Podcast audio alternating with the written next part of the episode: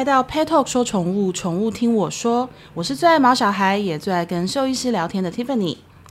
折耳猫因为可爱的外表受到很多人的喜爱，所以市场上也有很多人，他们不停地在繁殖折耳猫。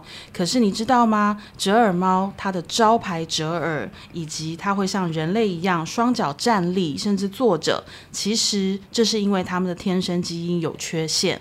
所以在可爱的外表之下，折耳猫也必须一辈子忍受病痛的威胁。今天我们特别邀请到小布动物医院的吴乃胜院长。吴院长他本身也是一名猫奴，而且是我认识里面非常猫奴中的猫奴。这一集我们就要来谈谈折耳猫的骨头缺陷问题，并且针对未发病的、有轻微症状的，还有已经是严重症状的三种情况，来带大家了解折耳猫在不同的情况下它的状态，还有它的照顾方式。欢迎吴院长。Hello，大家好，我是吴乃胜兽医师。吴院长，所以折耳猫它不是品种，它是一种疾病。嗯，没错哦，它其实是一个基因的变异而造成的一个问题。嗯、哦，折耳猫它原来它全全名其实应该是叫苏格兰折耳猫。嗯，因为它从最开始，目前这记录的话，最早其实是在一九六一年的时候，嗯、在苏格兰那边的一个农场，一只自然发生变异的折耳猫。那当时不了解这情况嘛，只觉得这很可爱。嗯，那后来他们就在这边跟就是直接去繁殖出下他们的后代。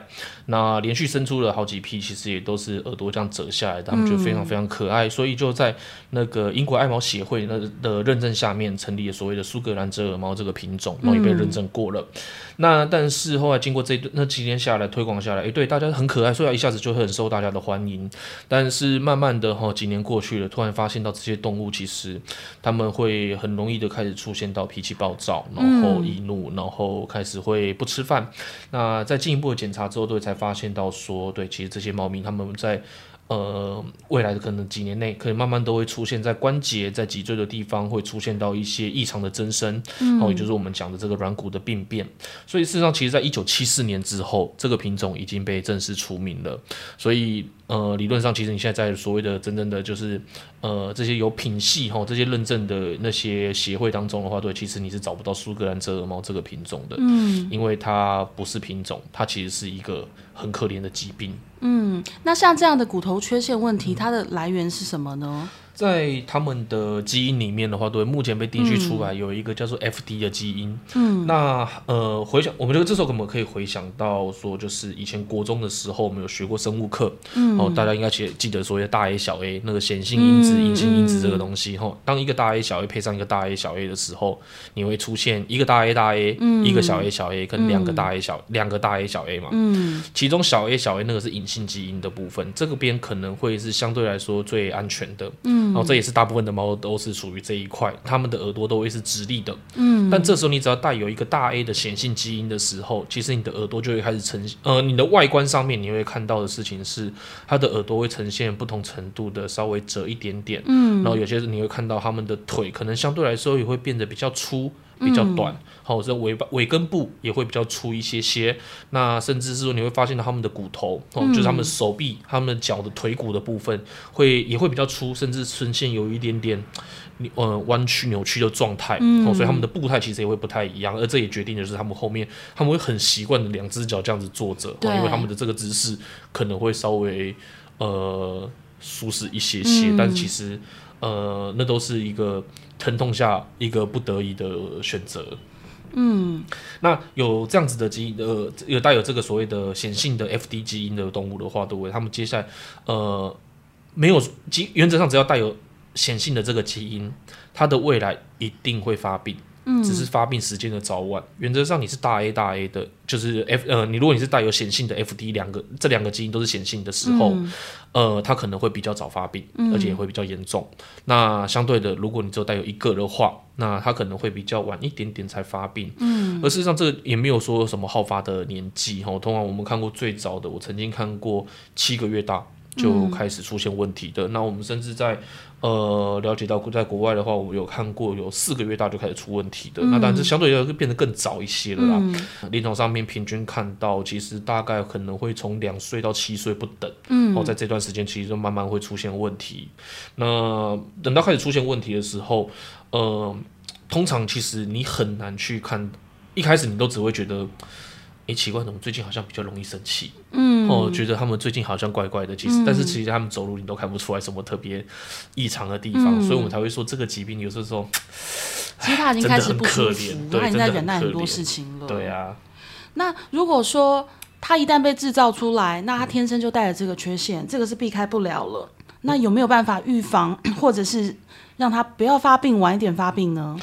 呃，至少就现阶段来说的话，嗯、目前我们没有任何有效的预防方式。嗯，好，就应该说唯一有效的方式，其实就是不要去繁殖这个品种，是，因为它其实是基因的问题。对，那我们没办法去改变基因，所以呃，这个问题迟早会出现。那目前不管是说像什么呃软骨素啦、葡萄糖胺啊，嗯、然后什么 M NSN 啊这类各种硫化物的一些号称会抗氧化的东西的，其实。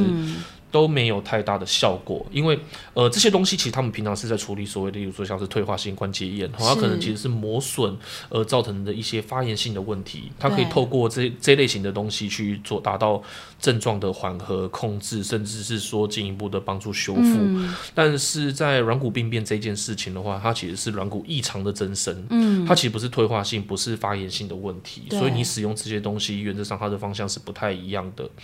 那当然没有坏处啦，吼，所以你可能还是会听到医生可能会建议说，你可以去使用像这样子的东西，但是，呃，不要期待会有太大的效果，因为，嗯，他们从一开始的治病机转其实就不太一样。对，我相信啊，就是饲主在选择他们要养什么宠物，或者是说什么品种之前，我觉得一定说真的啦。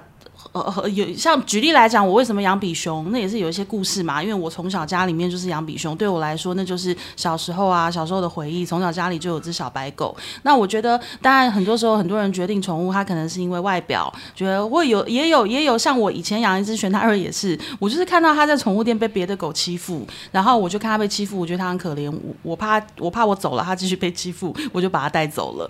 对，所以我们在选择宠物的时候，坦白来讲，很多时候可能冲动成分居多，或者是真的，我就是喜欢什么样子。那真的，我也看过折耳猫，真的是很可爱啊，就是一脸无辜脸，然后那个折耳朵折下来，它的表情真的也是让它就是再配上一个八字眉，真的是好可爱。可是问题是，这背后真的是带了很多很多的痛苦。那我也相信说，很多饲主他们是在不知道的情况下去养了这样子的呃小朋友。那真的，你已经养了，我觉得。反正我们一直都是说，不管我，我也经常讲，不管你的宠物哪里来的，怎么来的，买的也好，领养的也好，邻居生的也好，路上捡的都好，来到你家就是你的小孩。那每一个小孩他有他独特的状况，然后跟就是有我们必须要特别留心去照顾的地方。所以其实这一集哦，我们一方面是想要呼吁说，如果今天你。看到这样子的品种，请你心里要知道，它其实是一个这样子的状况，并不是只是单纯的可爱而已。那当然，我们也希望繁殖业者就是也能够。对，如果精神喊话有有用的话，很多事情也不会发生了啦。但是，就是我觉得我我们大家必须知道这个疾病的存在跟这个问题的存在。我觉得我们了解的越多，那能够避免的伤害越多。那对于已经饲养的饲主，也许你现在看着你家的小朋友，觉得眼泪都要掉下来，可是没有关系，因为来到我们家就是我们的小孩。我们在不同程度下，我们还是有一些方法是可以呃给他一些更好的照顾。所以，我想请问吴医师哦，针。对还没有发病的折耳猫，那他们的状态跟我们要小心的地方有什么？呃，原则如果他还没发病的话，嗯、其实也嗯，通常我们不会太特别预先去做什么特别的预防。然后就像我们前面提到的，其实没有一个太目前被被认为是有效的预防方式，但我们还是可以稍微多注意一下动物的状况，因为呃。等到它开始会有关节炎，其实呃，他们刚开始的症状啊，就像是一般的猫咪，如果出现到所谓像退化性关节炎，他们其实很难被发觉。那呃，往往你如果能够越早开始去注意这件事情的话，当然你相对可以提供他一些更舒服的一些照顾方式哈。嗯、例如说，呃，刚开始你可能会看到的事情就是，我们常常讲他们会出现的症状是犹豫。然后会开始出现犹豫。什么叫犹犹豫呢？就是、嗯、呃，他们在年轻的时候，家里有养猫的，大家应该都很注意过。以前小时候，呃，还小的时候，你在厨房，他可能在床上睡觉，在桌子上趴着，在哪里休息，或者藏在某个地方。嗯，你只要在厨房里面一开罐头啊，一听到声音，他只要听到罐头打开的咔的那个声音，嗯，立刻就就冲过来了。嗯，哦，这个就是呃，活泼、很很敏敏捷、很矫健的一个状况。嗯，嗯，但当你开始出现到像发现到这样子的，他会开始有这些不舒服问题的时候，对。嗯他的意思，他还是很想要去过去找你，嗯，可这个时候呢，他会出现的状况就是，他可能会站在桌边，站在床边，嗯，一直看来看去。哦，他一直看你在干嘛，他、嗯、甚至可能会对你发出讯号，叫你喵，一直喵喵叫，要你抱他之类的。嗯，嗯那或者是在床边开始，他的脚会试探性的往下去测量。哦，他可能要去看说这个跳跃多少，他如何用最省力、最舒服的方式下去。嗯，所以他们在跳上跳下的时候，不会像以往的，就是直接就是很很干脆的就动作了，嗯、而是会你会发现他们都是先想、考虑好了、决定好了之后，嗯、他们才开始去做出后续的动作。好，所以这个是我们第一会发现第一个症状就是忧郁。那但接下来等到他们开始慢慢变舒服之、不舒服之后，嗯，可能就会开始影响他们的日常行为的。对，可能开始食欲会下降啦。活力开始越来越差，嗯，哦，所以这些东西其实，呃，都往往都需要仰赖，就是身为事主，好，哦，你们去日常的观察，嗯，去注意，嗯，才能够去发现到这样的事情。那当然，如果发现到像这样的状况的时候呢，我们可能就会到，我们会先进行一些简单的触诊，嗯，理学检查，看一下他关节的运动的状况，那拍个 X 光片，嗯，去看看说是不是真的一些有像这样子的方式开始出现。嗯，那如果有的话，那接下来我们就会开始进行后续的一些。些呃，针对他症状的治疗，嗯，严重的情况会像是什么样子啊？发病以后，呃，如果开始到很严重的时候，其实，嗯、呃，我我上个呃上个。今年三月初，应该一月的时候，嗯、那时候才有来一只，就在我的医院里面就来一只像这样子的猫咪。嗯、它其实那只医院那只猫，它来来医院的，其实它是一直在哈气，一直在凶人。嗯，好，它然后事主是说，它其实养它一段时间，但就是最近这半年来，它脾气变得很差。嗯，那我们看到折耳猫，然后今它的主诉其实就是说它不太能够动，它就发现到他好像不太会走路了。嗯、那所以我们这时候我们再去摸，我们才发现到说，哇，他的。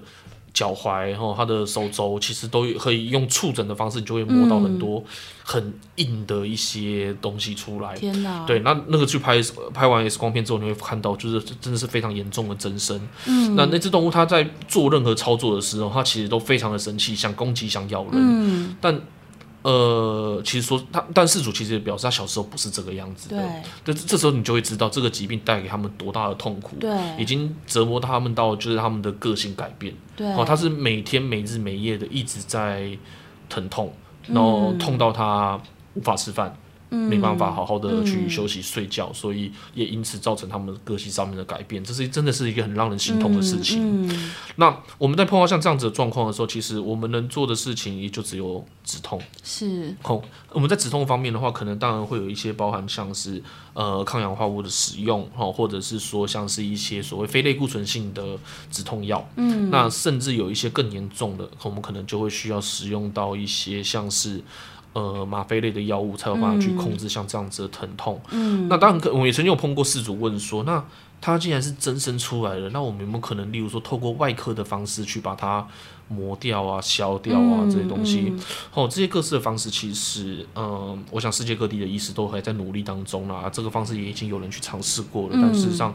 做完之后没有任何的帮助，嗯、而且至少你去磨骨头这件事情，其实本身就是一个很疼痛的事情。嗯、你磨完让他经历麻醉，然后经历一个很疼痛的一个处理，但事实上是后面他还是一样的非常不舒服。嗯、因为当他从开始有这些异常的增生出来之后，嗯、我们都说关节其实它是一个很光滑的平面，然后中间还有一些润滑液，让关节可以去运作的非常的顺。